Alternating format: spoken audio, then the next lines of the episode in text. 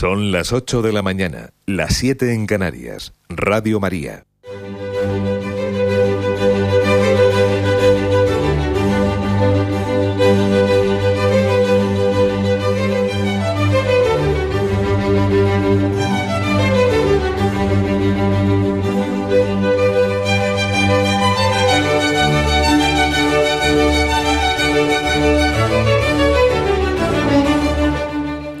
Comienza el Catecismo de la Iglesia Católica con Monseñor José Ignacio Munilla.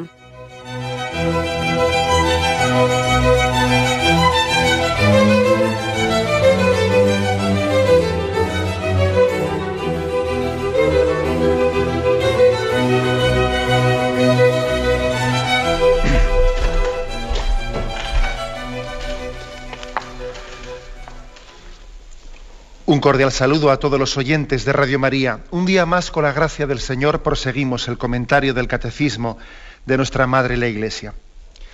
Y bien, cambiamos de mandamiento, pasamos del quinto al sexto mandamiento de la ley de Dios, dentro de la tercera parte del Catecismo en la que nos encontramos, la parte de la moral.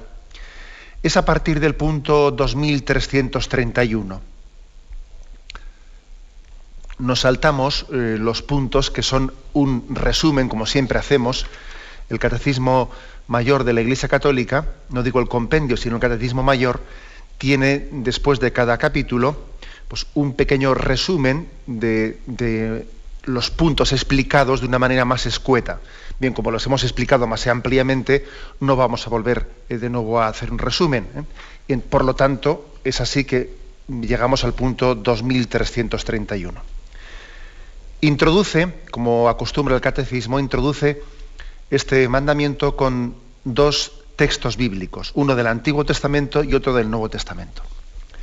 El del Antiguo Testamento es del libro del Éxodo y del Deuteronomio, que es la prohibición de cometer adulterio. No cometerás adulterio, decía la ley del Antiguo Testamento.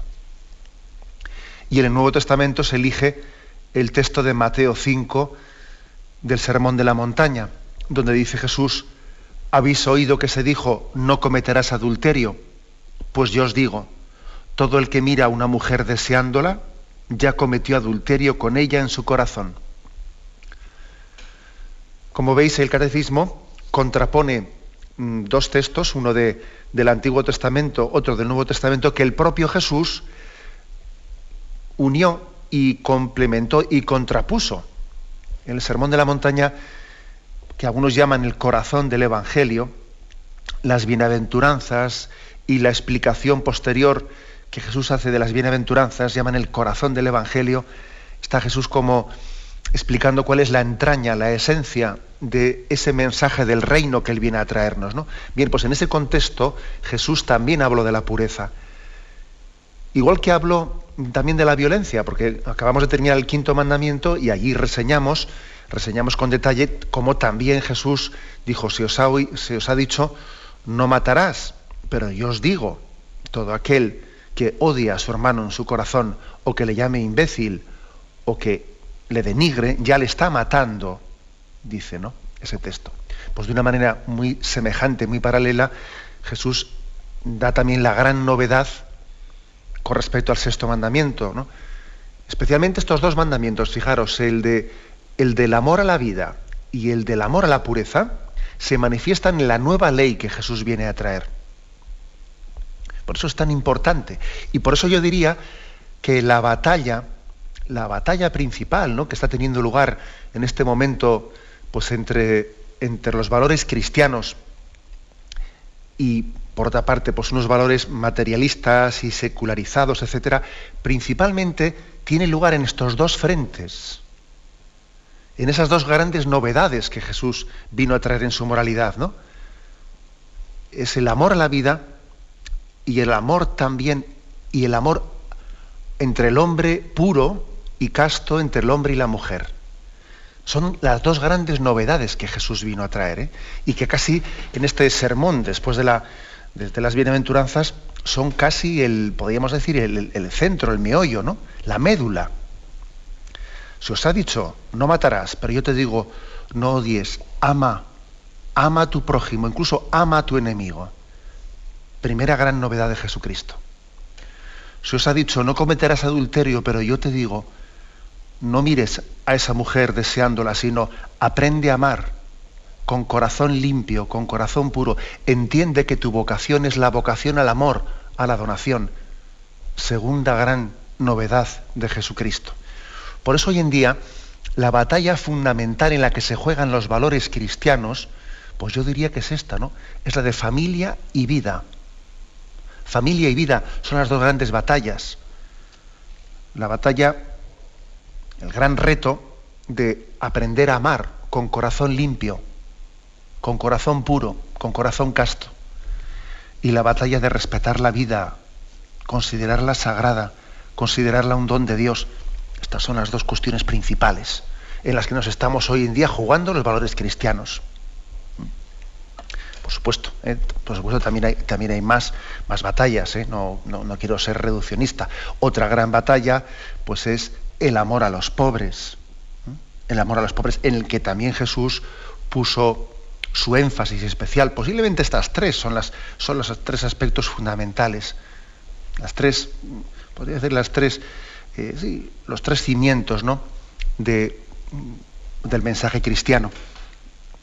Pues bien, si Jesús ha superado el Antiguo Testamento, lo ha hecho suyo y al mismo tiempo lo ha superado, es porque su moral, la moral de Jesús no es una moral de contención.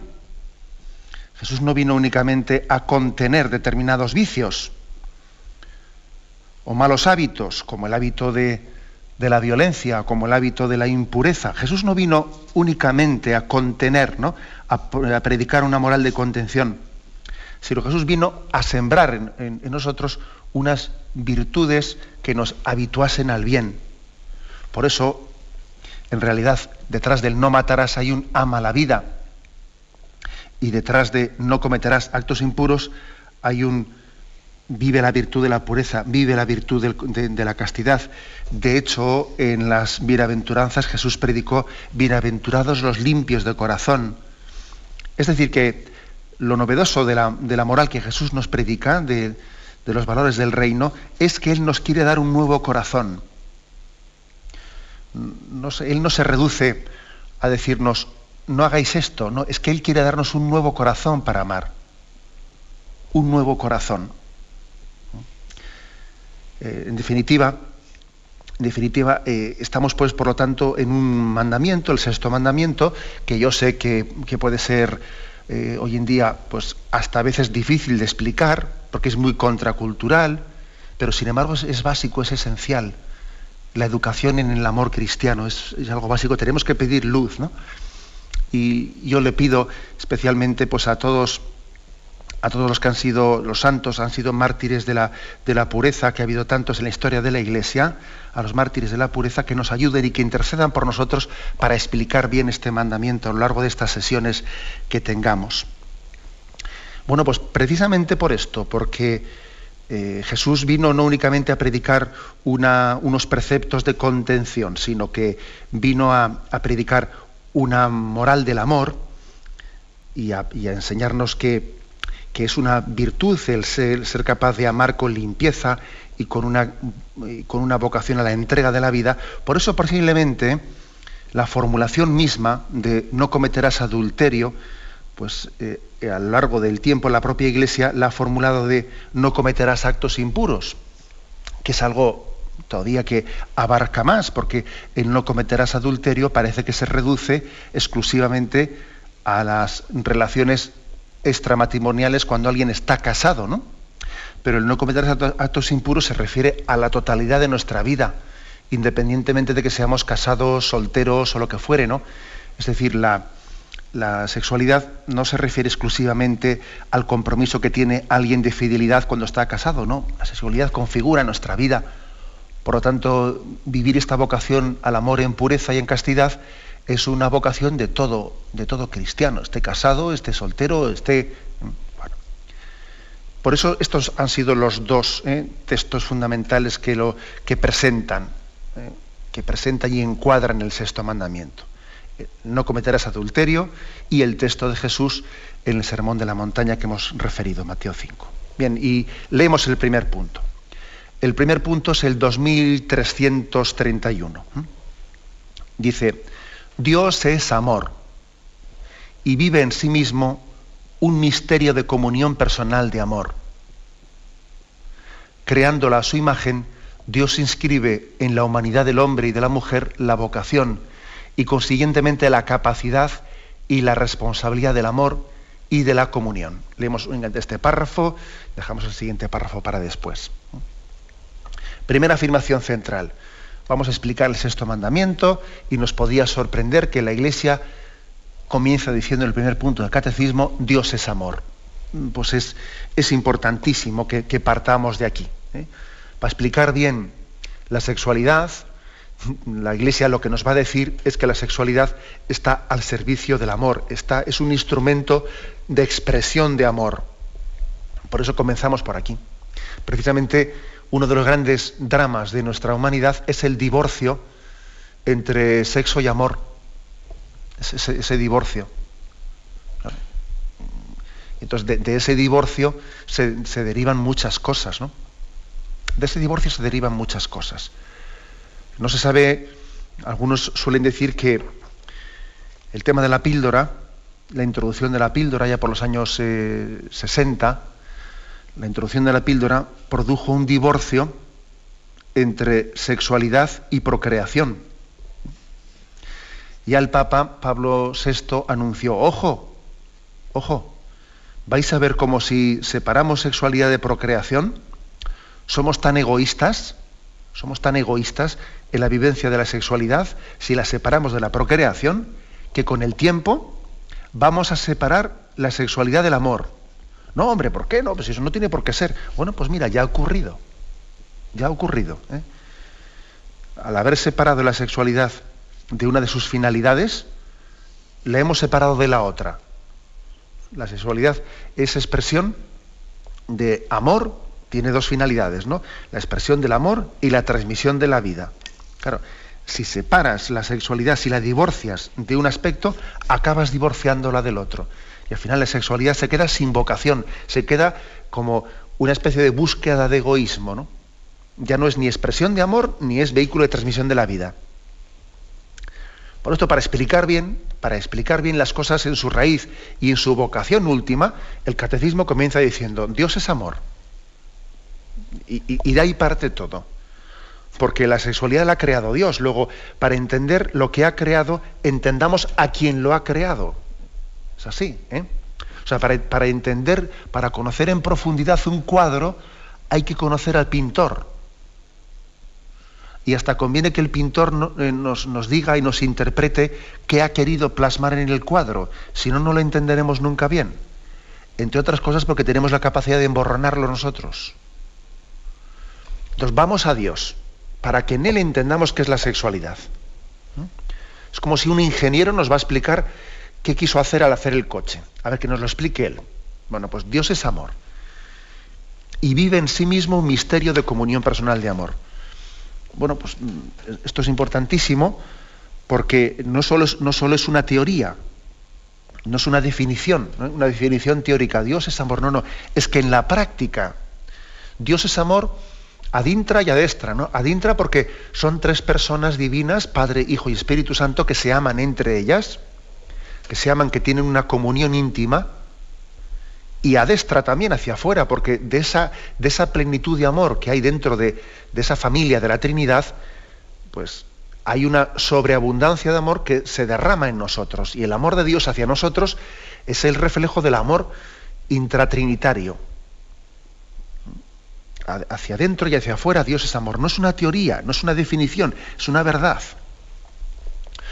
Por eso por eso que, fijaros bien que una de las mayores eh, blasfemias, permitidme este pequeño excursus, eh, que igual me salgo un poco del hilo, pero bueno, que luego regreso enseguida, que una de las mayores blasfemias que podemos hacerlo, tener los hombres es poner en duda el amor de Dios, o negar el amor de Dios, o expresar que Dios nos agobia, Dios no sé qué. A mí me llamó la atención estos días con esa polémica de lo de los autobuses y los anuncios en los autobuses, que algunas personas les cuesta bastante entender por qué eh, la nota de la conferencia episcopal eh, ha afirmado que, ese anuncio que va por ahí diciendo que eh, probablemente Dios no existe. Ahora, disfruta de la vida y vive, y, vive en paz y libremente.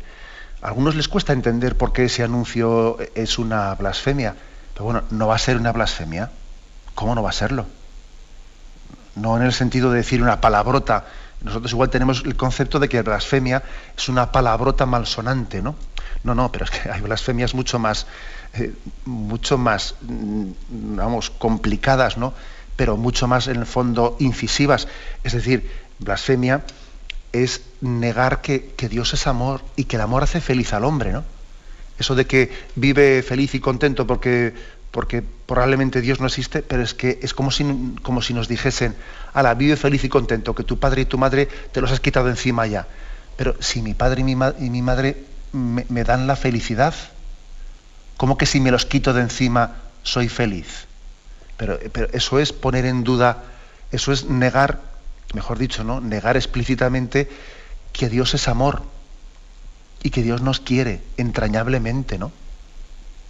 Por eso blasfemia no es una palabra malsonante, no, no.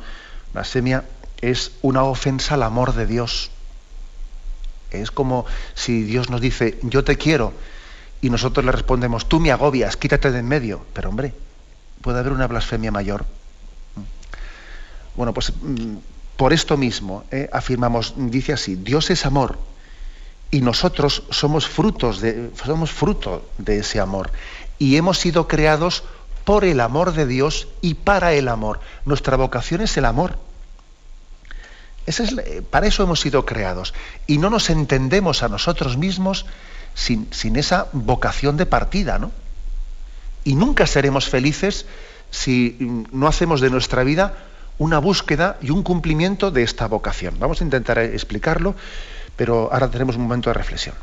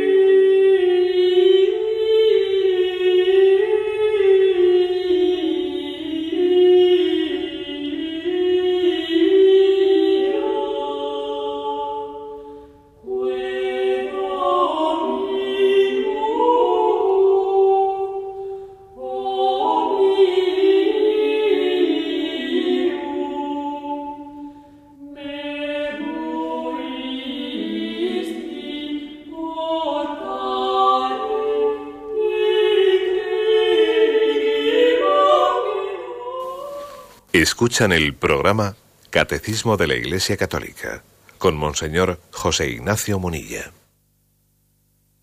Explicación de este punto 2331. Comienza la explicación del sexto mandamiento, igual nos podría parecer pues, pues demasiado eh, elevado, pues demasiado místico, pues muy, digamos, eh, abstracto, nos podría parecer pues que lo primero que explique la Iglesia es que Dios es amor. Pero hombre, ¿eso no es remitirse un poco a las paredes del paraíso? ¿Eso no es irse así como muy lejos para hablar del sexto mandamiento? Pues no, no es irse lejos. Es fundamentarlo todo. Fijaros lo que dice la primera carta de San Juan en el capítulo 4. Lo tenéis a partir del versículo 7. Queridos, amémonos unos a otros, ya que el amor es de Dios.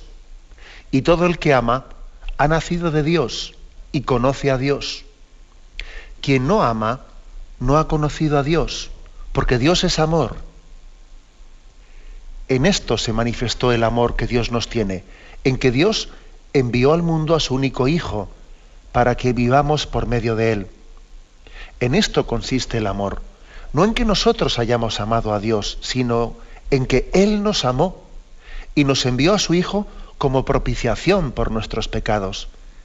Queridos, si Dios nos amó de esta manera, también nosotros debemos amarnos unos a otros. A Dios nadie le ha visto nunca.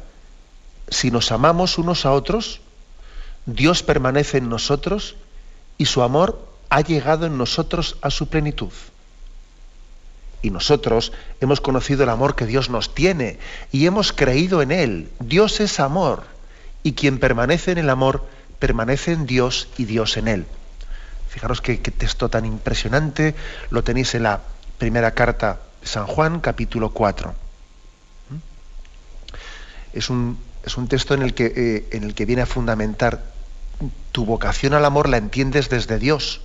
Eres una criatura suya y solamente quien conoce que viene del amor de Dios y que está llamado al amor es capaz de ser feliz y dar lo mejor de su vida es muy difícil ser feliz sin conocer la vocación al amor por la que he sido creado y para la que he sido creado. Sin conocer esa clave, eh, es que es muy difícil ser feliz. Porque te falta, te falta eh, el alma, el alma de las cosas. Haces muchas cosas, haces muchas cosas, pero te falta el alma. Creo que he puesto en alguna ocasión un ejemplo en este programa pero bueno, lo, voy a, repetir, ¿no? porque creo que siempre hay oyentes nuevos y puede venir bien. Es decir, el ejemplo es, el ejemplo es que es el siguiente, ¿no?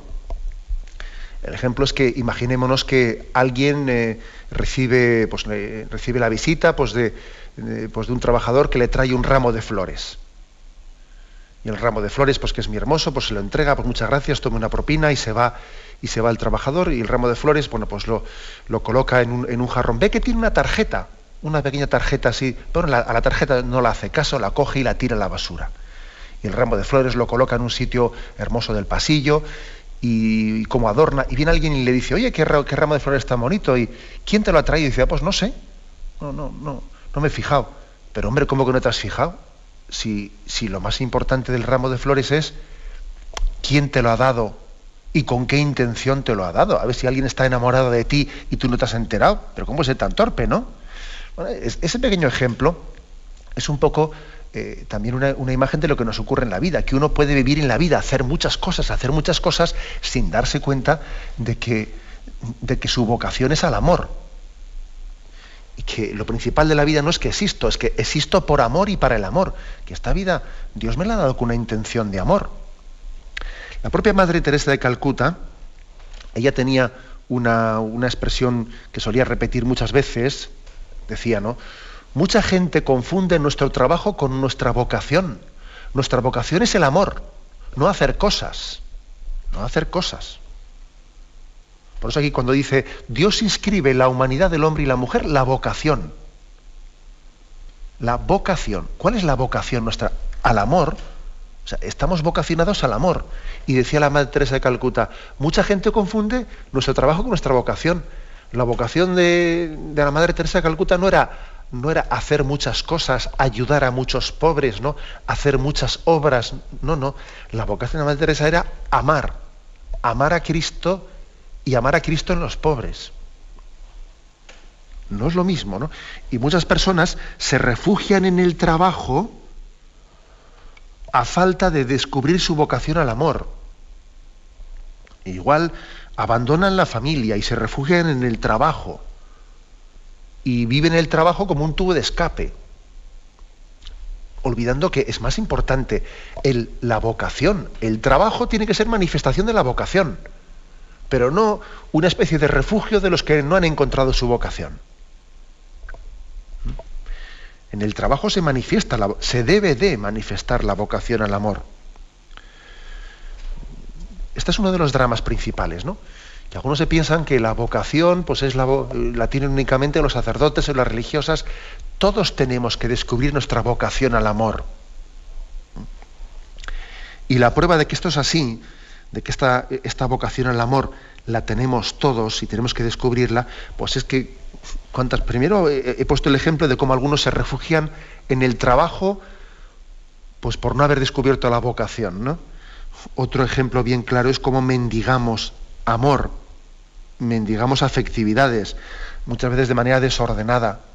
Y ese desorden de que alguien me quiera, que alguien me haga caso, o, tener o buscar a veces en relaciones relaciones de pareja que, todo el mundo ve que son desordenadas y que uno se está agarrando a cualquier cosa de cualquier manera sin discernimiento ninguno, detrás de ese desorden hay un mendigar amor, mendigar afectividad.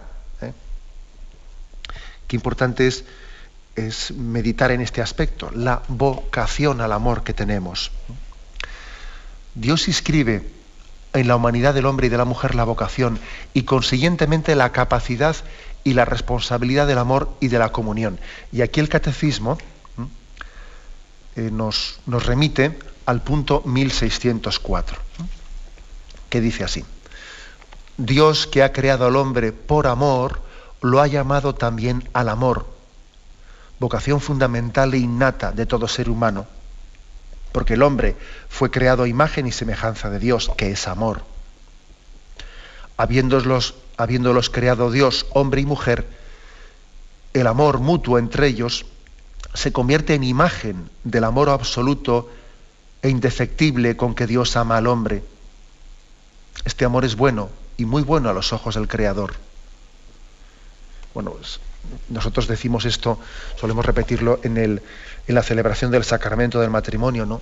El amor que la esposa tiene al esposo y el esposo tiene a la esposa es una imagen del amor de Dios al hombre. Como Cristo amó a su iglesia, así el esposo ama a su, esposa y la esposa ama al esposo.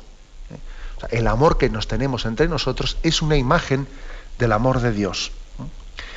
Dice, por lo tanto, la capacidad y la responsabilidad que tenemos del amor y de la comunión. Dios ha hecho al hombre capaz de amar. Hoy en día esto es importante decirlo. Porque claro, algunos, algunos ponen en duda, ¿puede haber un amor para siempre? ¿Puede haber un amor para siempre? El hombre por naturaleza no se cansa de todo. No es propio de la naturaleza del hombre que las cosas son finitas y son limitadas y tienen la fecha de caducidad puesta. Entonces, ¿cómo se puede, cómo se puede proponer ese ideal eh, de amor hasta que la muerte nos separe? Un amor eterno. ¿Cómo se puede poner ese ideal? Bueno, pues claro, porque es verdad que todo lo material es caduco, eso es cierto, eso no, no, vamos a negarlo, pero porque es una semilla de amor divino, porque es imagen del amor de Dios, que está inscrita en nosotros como imagen y semejanza. Por eso creemos en que el amor es eterno, porque no ha nacido de la carne y de la sangre, sino ha nacido de la vocación de Dios. Por eso creemos que el amor, eh, que existe aquí, como dice, la capacidad y la responsabilidad del amor y la comunión. De lo contrario, claro, pues diríamos, el amor es, bueno, el amor es una especie de química, algunos así lo definirían, ¿no? El amor es una, reacción química eh, que tiene el hombre de atracciones y claro, y como todas las reacciones químicas que tiene el hombre, pues también se agotan, se agotan en sí mismas y entonces después quieren, algunos pretenden a explicar el amor como una especie de reacciones químicas. ¿Mm? y, más allá de que también no negamos que el hombre también es materia y tiene también ese componente químico y físico, ¿no? Y, también, pues cuando alguien se enamora, pues estará engendrando una serie de, de, sustancias químicas, nadie niega eso, pero el amor es mucho más, aunque también está insertado en la naturaleza y en la biología humana, el amor es una imagen y semejanza de Dios y el amor es espiritual. Por eso creemos que el amor es eterno y que Dios ha creado al hombre con una capacidad de, amar eternamente. Claro, esto como os podéis imaginar hay que cultivarlo, porque si alguien eh, exclusivamente ¿no? pues, eh, entiende que lo que está es cultivando la faceta más carnal, más carnal del amor, y no cultiva la faceta espiritual, si no alimenta el amor de Dios, porque si el amor tiene en Dios su origen, pero él no lo alimenta en Dios. ¿eh? Sencillamente lo, único que hace es alimentar la, carne y la sangre, lo, carnal, pero no, no, alimenta espiritualmente su amor. Claro, al final ya nos imaginamos qué es lo que va a ocurrir.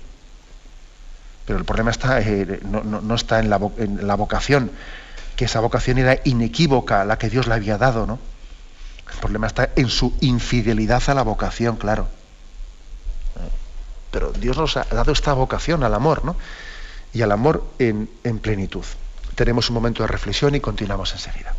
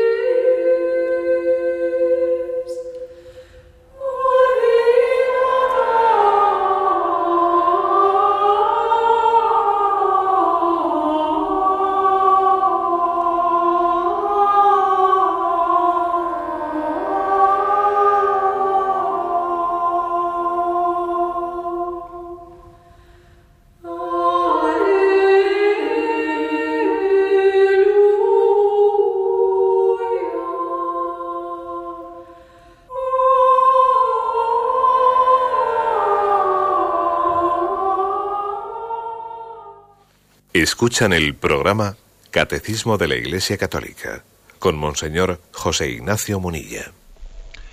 Continuamos con la explicación de este punto 2331. El segundo párrafo que habíamos dejado sin leer dice, Dios creó al hombre a imagen suya, hombre y mujer los creó. Creced y multiplicaos. El día en que Dios creó al hombre, le hizo a imagen de Dios. Los creó varón y hembra los bendijo y los llamó hombre en el día de su creación. Como veis aquí en, en, esta, en, cúmulo de citas del Génesis, en este cúmulo de citas se hace referencia a dos cosas. En primer lugar, a que, a que el hombre está criado a imagen suya, y luego hace referencia a que los ha creado con una especificidad de, de, sexo. Hombre y mujer los creó cuando habla de que el hombre es imagen suya, utiliza la palabra hombre no en el sentido de varón, no como si el varón fuese imagen de Dios y la hembra no. No, no. Bueno, sabéis que hay dos, acepciones ¿no? del término hombre. Una es la acepción de ser humano y otra es la acepción de varón, como contrapuesto a mujer. Bueno, pues eh, nosotros decimos que el hombre es imagen de Dios, el ser humano, la persona humana es imagen de Dios. Y después de haber afirmado tal cosa, después de eso insiste, ¿no? Pues los ha creado a imagen de Dios, pero los ha creado um, varón y hembra, hombre y mujer. Eh, y también es como una forma específica de ser imagen de Dios. Dios no es ni hombre ni mujer, en Dios no hay sexo. Eh, Dios es espíritu y por lo tanto Dios no es hombre ni mujer. El hecho de que en la revelación se le designe con el término de padre, bueno, pues eso no, quiere decir que a Dios le podamos apropiar un, pues un sexo determinado, eso está claro, yo creo que eso se entiende. También nosotros no podemos cambiar el lenguaje revelado. ¿eh? Si la Sagrada Escritura echa, echa mano de la imagen de, de Dios Padre, bueno, pues, pues nosotros es de la que nos servimos, pero sin pretender con eso decir que Dios tenga sexo. También, de hecho, hay algunos, algunos pasajes bíblicos en los cuales también se le atribuyen a Dios un eh, rostro materno. ¿eh? Es que puede una madre olvidarse del hijo de sus entrañas, pues aunque eso ocurriese, yo nunca me olvidaría de ti, ¿no? Dice, dice Isaías, etc. Por lo tanto, en Dios no hay, no, en Dios no hay sexo, pero sí que Él, que ha hecho al hombre a su imagen y semejanza, esa imagen la ha hecho de una manera específica, específica y complementaria. Es tan rica la imagen de Dios que ninguno de nosotros somos capaces de agotarla. Y entonces podríamos decir que el varón y la hembra, entre ellos, enriquecen la imagen de Dios, la enriquecen. Es como si viésemos eh, dos, dos, caras de Dios, dos fotografías de Dios, ¿no? que entre ellas nos hacen conocer más la belleza del Creador. Eh, a una pequeña eh, reflexión diría, bueno, pues he dicho antes que el término hombre tiene las dos acepciones, de ser humano y la, acepción de varón. En cuanto a la acepción de ser humano, la palabra homo, eh, la etimología es, es, curiosa, ¿no? Sabéis que la etimología de qué significa hombre, ¿no? Viene de homo, de humus, la palabra latina de la que deriva, eh, pues en su raíz indoeuropea, ¿no? Significa tierra. Y ahí tenemos la voz de humus, ¿no? que es la tierra, la tierra, el suelo. Es curioso de que de ahí venga, somos seres humanos, ¿no? Y fijaros, significa tierra, que hace referencia a que Dios también creó al hombre del barro. De ahí viene la palabra hombre, fijaros, Dios creó al hombre del barro.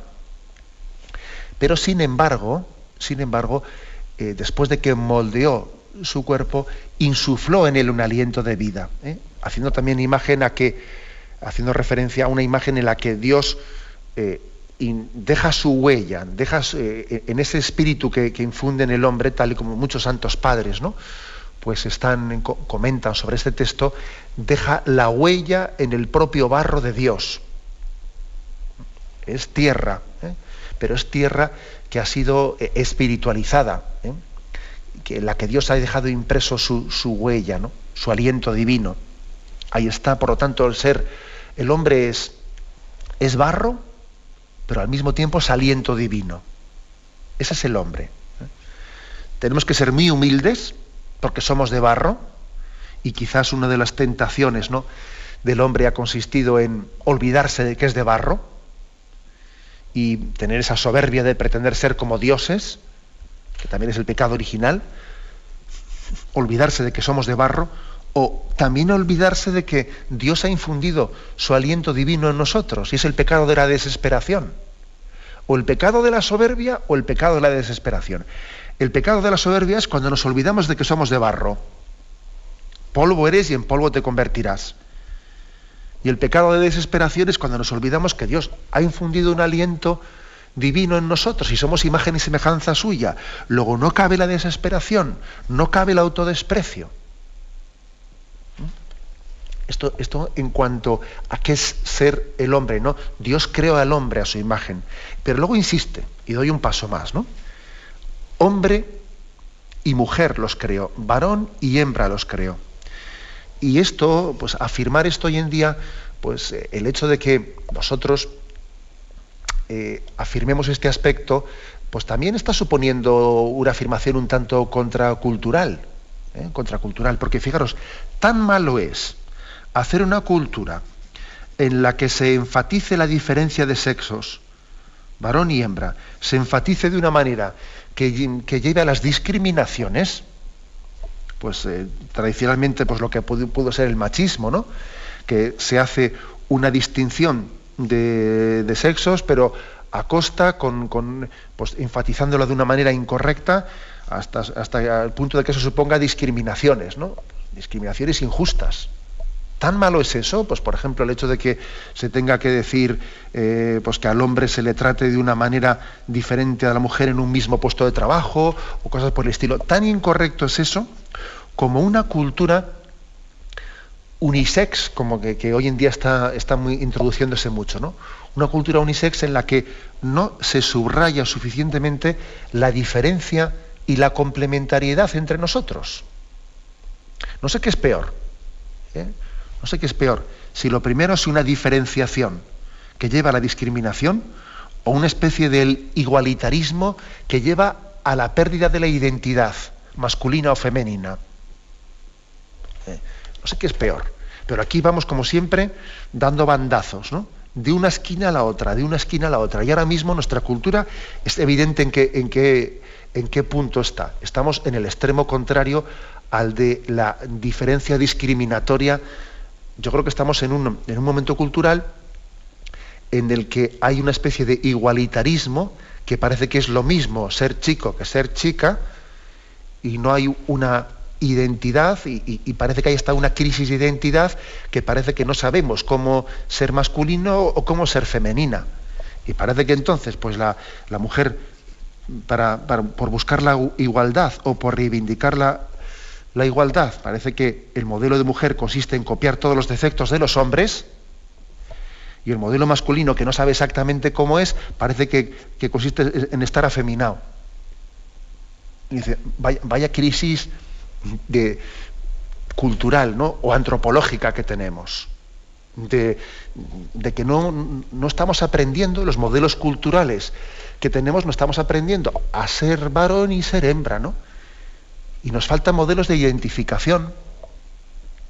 Y esto que acabo de decir eh, eh, tiene lugar con mucha frecuencia, ¿eh? con mucha frecuencia. El hecho de que pues, pues, pues, pues la mujer, pues una joven fácilmente se, se, está como distinguiendo, ¿no? Se está como distanciando de ese modelo femenino que le parecía que era un modelo femenino, pues demasiado eh, ligado a una feminidad afectiva, etcétera. Y entonces, Ana, pues eh, eh, hay que desligar la feminidad de la afectividad y de la maternidad, ¿no? Porque eso es una imagen de la mujer esclava la familia, etcétera, y tal y cual. Entonces, como tengo que desligarlo de esa imagen de afectividad y de maternidad, pues entonces, ¿en qué consiste?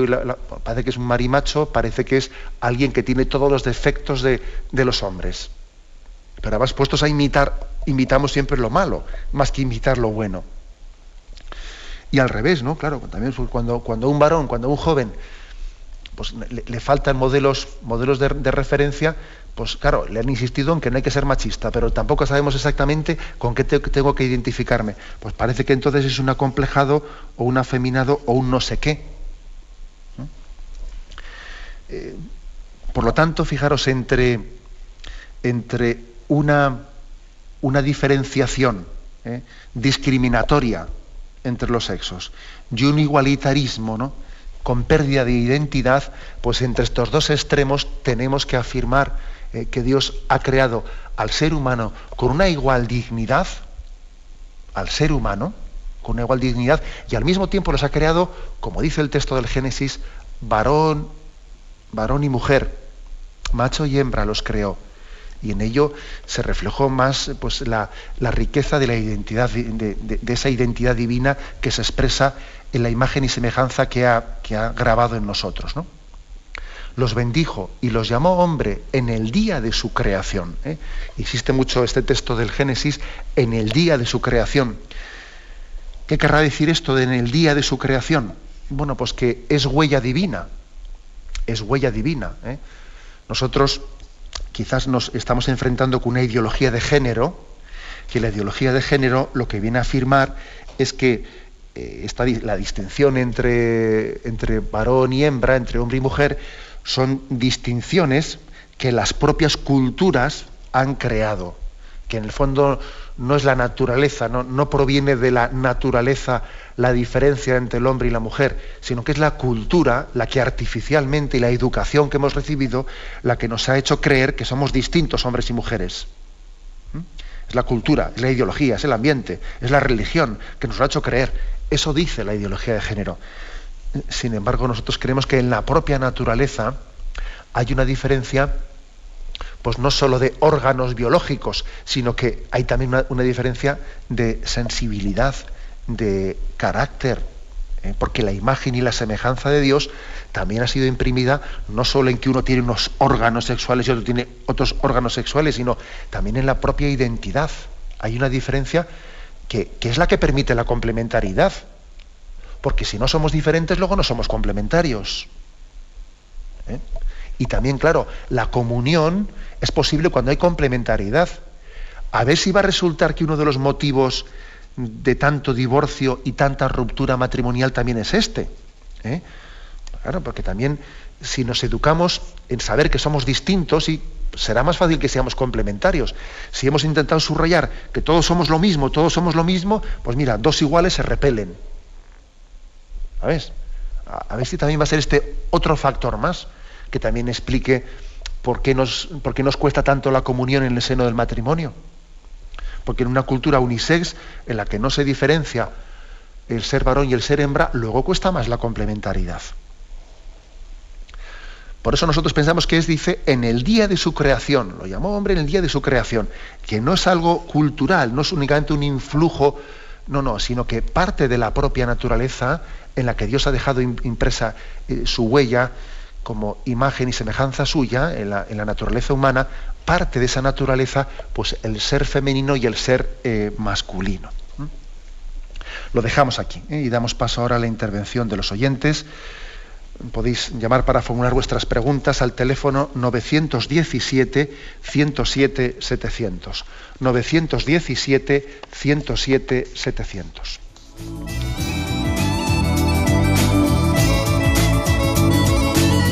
¿Le gustaría tener sus programas favoritos de Radio María en CD o DVD? Ahora es posible.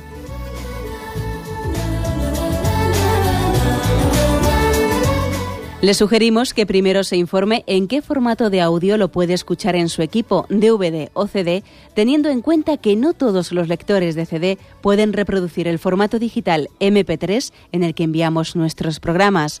Y luego, si quiere en su casa esos programas que tanto le gustan, solo tiene que escribir una carta a Radio María, Paseo Lanceros 2, primera planta 28024, Madrid indicando si lo quiere en CD o DVD y cuántos programas. También le rogamos que escriba su nombre, dirección y no se olvide de facilitarnos un teléfono de contacto para cualquier duda que nos surja.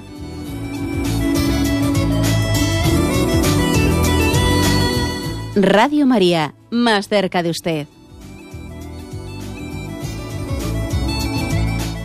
Escuchan el programa Catecismo de la Iglesia Católica con Monseñor José Ignacio Munilla. Sí, buenos días, ¿con quién hablamos? Eh, buenos días, habla con, con Antonio. Adelante, Antonio. Pues bueno, decirle que es muy bonito lo que dice la, el catecismo en la Iglesia Católica y lo que ha comentado y que mm, cómo podemos tener esperanza segura de que Dios nos ama si somos pecadores. Bueno, pues la verdad es que la pregunta que hace usted, pues yo se la respondería igual volviendo al texto de San Juan, ¿eh? que hemos remitido, ¿no? En esto consiste, en esto se manifestó el amor que Dios nos tiene, en que Él envió a su Hijo único para que vivamos por medio de Él. En esto consiste el amor, no en que nosotros hayamos, hayamos amado a Dios, sino en que Él nos amó y nos envió a su Hijo como propiciación por nuestros pecados. Es decir, usted dice, y, siendo nosotros pecadores, precisamente el amor de Dios es gratuito. Mire usted, Dios no le quiere a usted porque sea bueno. Como a veces le decimos a los niños, ¿no? Si te portas bien, papá te querrá mucho. La verdad es que eso no es verdad. Papá le va a querer mucho, eh, pues no porque sea bueno, sino porque es su hijo. Eh, es más, Dios no nos quiere porque seamos buenos, sino que estamos llamados a ser buenos porque Dios nos quiere, que es distinto. ¿Eh? A veces nosotros tendemos a, claro, proyectamos en Dios la desesperanza que brota de nuestro pecado. Entonces dice, pero ¿cómo me va a querer Dios a mí? Bueno, pues purifiquemos nuestra imagen porque es que esta es la clave del cristianismo, ¿eh? el saberse querido por, por un amor gratuito, inmerecido, que parte de una paternidad de Dios. Quizás yo creo que la, imagen más próxima, pero al mismo tiempo se nos queda corta, es la imagen del seno de la familia. Yo creo que en los programas estáis ya hartos de escucharme, como siempre recurro a imágenes de la familia, que son las que más fácilmente nos pueden hacer entender cómo es Dios. ¿no?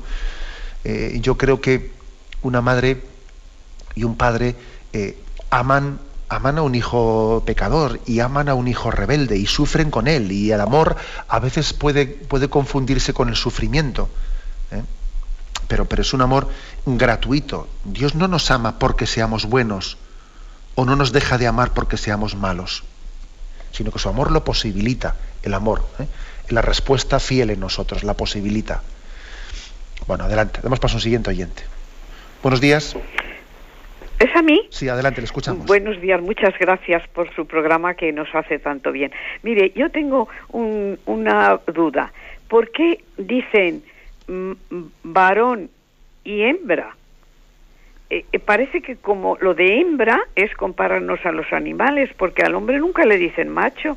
Y yo no sé eh, si es que esto ha quedado pues en la cultura, dicen a veces dicen mm, hombre mujer o varón y mujer pero dicen muchas veces hoy también se lo oía usted hembra y a mí eso pues me chirría no me parece como quisiera que me explicara si es tan amable no soy yo digamos un conocedor de los eh, de, los idiomas como para eh, para hacerle una, una explicación eh. el latín se distingue la palabra homo de ahí viene de hombre de huir eh, huir como paralelamente en el griego, en griego también se distingue anthropos de aner. ¿eh?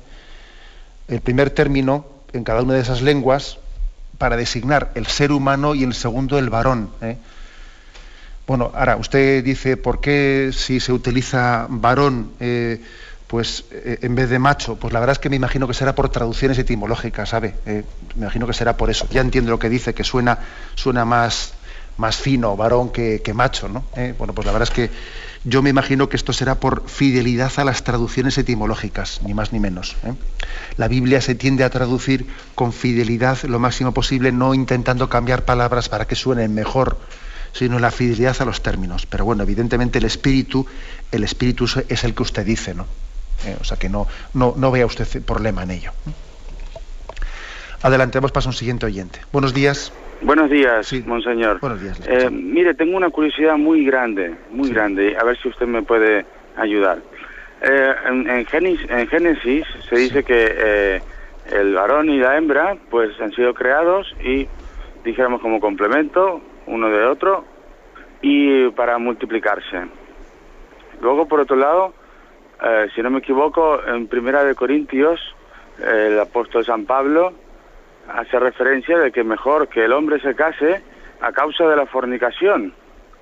Entonces la pregunta es, em, ¿por qué los sacerdotes no se pueden casar como, como era antaño, tengo entendido? Vamos a ver. Em, ha mezclado varias cosas ahí, pero yo me quedo un poco más en la última pregunta que ha hecho, porque igual habría bastantes cosas que hablar del término de Génesis, de Corintios. ¿Por qué las sacerdotes no se pueden casar? ¿Eh? Vamos a ver, en la tradición eh, católica latina ha habido una progresión, una progresión eh, en, en el que en la historia de estos dos mil años hemos ido cada vez configurándonos más al ideal de Jesucristo, que fue célibe. Jesucristo fue célibe. Y él de esa manera eh, vivió de una manera muy integrada esa unidad del corazón, que él tenía un corazón totalmente entregado a Dios Padre. Eh, no es que sea imposible que un sacerdote pueda estar casado, porque de hecho pues en, algunas iglesias orientales lo está, o en la iglesia ortodoxa lo está, no es que sea imposible, ¿eh? pero aun siendo posible, es mucho más conveniente que el sacerdote sea célibe porque de esa manera tiene lo indivisible de su corazón entregado, entregado a Jesucristo, como Jesucristo tuvo lo indivisible de su corazón entregado a Dios Padre. Por lo tanto, en esta progresión que ha habido de la historia de la Iglesia, lo que hemos hecho ha sido cada vez irnos adecuando más al ideal de Jesucristo. ¿Eh? O sea, es verdad que en la Iglesia ha habido una progresión a lo largo de los siglos, pero ha sido una progresión no para apartarse sino del Evangelio, sino todo lo contrario, para adecuarnos cada vez más al ideal de Jesucristo. De todas maneras hay que decir que, que bueno, que ya en el concilio de Elvira, en los primeros siglos, etcétera, incluso aquí en España, ya se comenzó a pedir el celibato a los sacerdotes, porque se veía que era eh, muy, muy conveniente, muy adecuado para vivir eh, esa, esa, entrega del corazón a Dios. Que no existiese una especie de un, bueno, pues una, una doble necesidad de entrega del corazón a Cristo de una manera indivisa y al mismo tiempo a una mujer. ¿eh? Bueno, Adelante. Damos paso a una, un nuevo oyente. Buenos días. Buenos días. Buenos días. Mm, padre, yo hoy yo estoy un poquito nerviosa. Yo mm, tengo siempre el Espíritu Santo en mí, pero por la mañana con usted parece que me está hablando él. Pero yo tengo un problema muy grande que yo pienso que el sacramento del matrimonio siempre lo he querido llevar como, como es, pero yo tengo un problema. Eh, mi marido eh, no, no me demuestra su amor, por ejemplo. Me ha hecho muchas cositas chungas. Pero mm, yo pienso que yo tengo que amar a mi prójimo como a mí mismo. Y en, en ello estoy. Pero yo creo que como mujer necesito sentirme amada por él. Y yo mm, lucho, lucho, lucho, pero en mí hay un vacío que Dios me habla y lo intento y todo, pero no. ¿Qué luz me podría dar usted para yo? Vamos, de hecho, yo hasta la muerte con mi marido. Y no quiero, pues, quiero tanto que no, no es que esté hablando poniéndolo en contra de, le doy su libertad y todo, pero yo no, no sé si usted me entiende lo que yo le quiero transmitir. Gracias por su, por su testimonio también, ese testimonio de decir, bueno, yo sufro, yo tal, pero yo aquí fiel. ¿eh? Bueno, la verdad es que eso es un testimonio, porque creo que también estamos en una cultura en la que hoy en día no estoy satisfecho de cómo van las cosas, pues nada, romper y adelante, ¿no?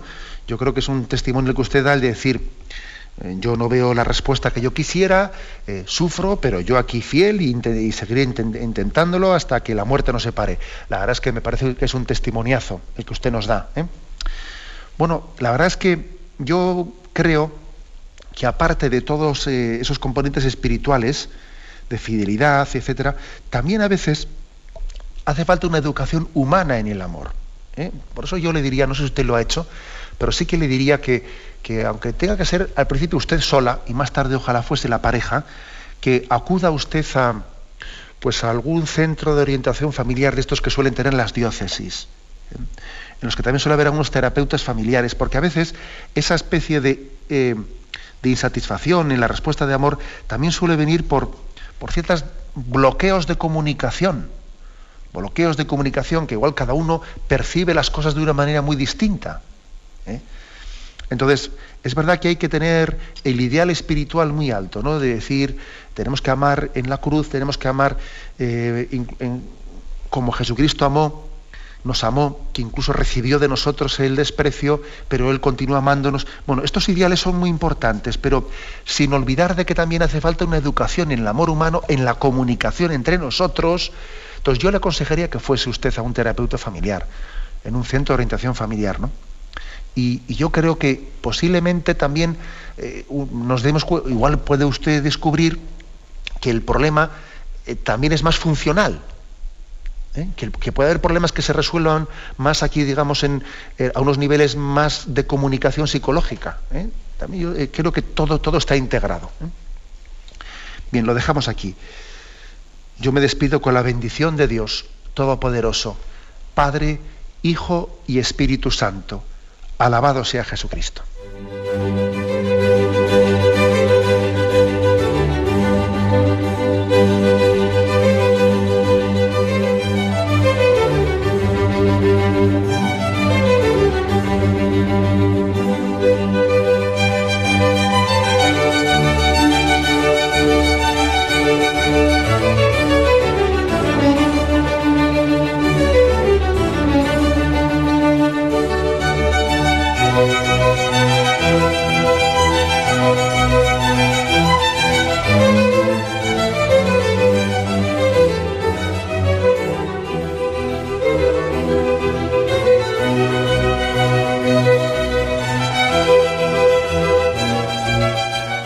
Escuchado en Radio María y Catecismo de la Iglesia Católica con Monseñor José Ignacio Munilla.